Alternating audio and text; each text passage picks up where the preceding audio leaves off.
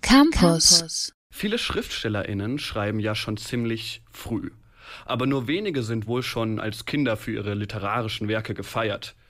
Meine Kollegin Katrin Albrecht hat euch ein neues Buch mitgebracht, das eine geheimnisvolle Autorin schon als Kind geschrieben hat und das einen in die Zauberwelt der Natur einführt. Im Jahr 1922 schleicht sich ein achtjähriges Mädchen in das Arbeitszimmer des Vaters. Sie nimmt die schwere Schreibmaschine vom Sekretär und bringt sie in ihr Kinderzimmer. Dort stellt sie den Apparat auf und tippt einen Zettel, den sie an ihre Tür hängt.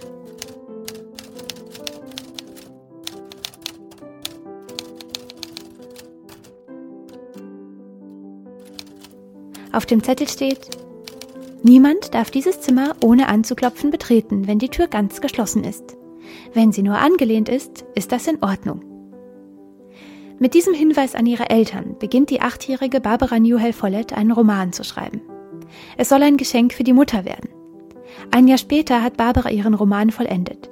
Sie erzählt die abenteuerliche und fantastische Geschichte eines Mädchens in ihrem Alter, das von zu Hause wegläuft und von da an in der Wildnis lebt.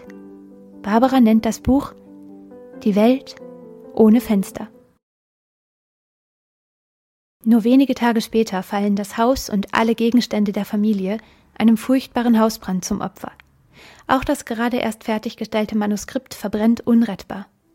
Ohne Zeit zu verlieren, beginnt Barbara, mittlerweile neun Jahre alt, ihre Geschichte zu rekonstruieren. Ihre Eltern haben längst erkannt, welch schöpferisches Potenzial in ihrer Tochter steckt. Barbara Newhall Follett wird zu Hause unterrichtet, damit ihr genug Zeit für das Schreiben bleibt. Fast drei Jahre lang schreibt sie ihre Geschichte immer wieder um, formuliert neu, spielt mit ihrer Fantasie. 1926 ist sie zwölf Jahre alt und hat ihren Roman zum zweiten Mal vollendet.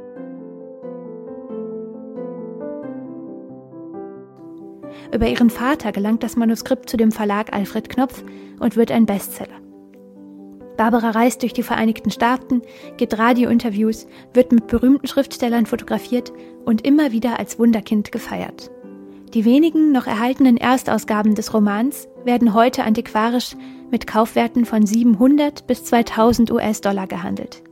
Zeitgleich mit einer amerikanischen Neuauflage gibt es jetzt erstmals eine deutschsprachige Ausgabe des Romans, die Random House Anfang März im Diana Verlag herausgebracht hat.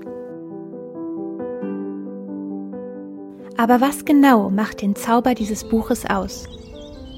Die Geschichte ist relativ einfach. Ipa Sieb ist neun Jahre alt. Sie verlässt ihre Eltern. Zwar wird sie von ihnen geliebt und weil sie Blumen und Vögel so gern mag, besitzen sie einen großen, blühenden Garten, aber Ipasib ist nicht glücklich. Sie fühlt sich eingesperrt. Sie möchte nicht nur einen winzigen Ausschnitt der Welt erleben, keine in Kulturen gezwungene Natur, sondern frei sein. Sie geht also los und wirft schon bald ihre Schuhe ab, um Gras unter den Füßen zu spüren.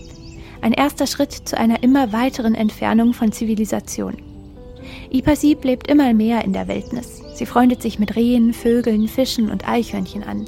Sie tanzt im Regen, ernährt sich von süßen Beeren und Wurzeln, flechtet sich Kleidung aus Blüten und Blättern, taucht in blauen Ozeanen, sammelt Muscheln und bleibt dabei vollkommen Kind. Immer wieder beschreibt Barbara Newhall Follett, wie ihre Protagonistin sich immer neue Spiele einfallen lässt und wie sie immer mehr selbst zu einem Teil der Natur, beinahe zu einem transzendenten, elfenartigen Wesen wird. Immer mehr wird auch klar, wir alle gehören eigentlich mehr in diese Welt ohne Fenster als in enge Zwänge von Kultiviertheit. Barbara Newhall Folletts Roman durchwebt ein fantastischer Zauber und die schlichte Wahrhaftigkeit von so wichtigen Büchern wie Peter Pan, Der Wind in den Weiden oder Dem kleinen Prinzen. Man kann diesen Roman kaum lesen, ohne die gleichen euphorischen Glücksgefühle zu verspüren wie Ipasib, die unter Sternenzelten schläft. Der Text der neuen Ausgabe im Diana Verlag wird durch die hochwertigen, kunstvollen Bild- und Einbandgestaltungen der englischen Künstlerin und Illustratorin Jackie Morris liebevoll ergänzt.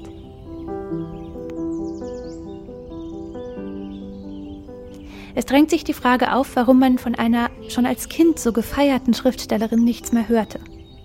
Barbara Newhall Follett hat noch als Kind einen weiteren Roman veröffentlicht.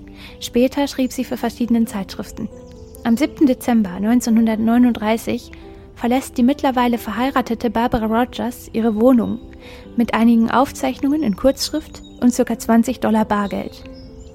Sie hinterlässt keinen Abschiedsbrief, keinen Hinweis auf mögliche Pläne. Sie geht einfach fort und taucht nie wieder auf.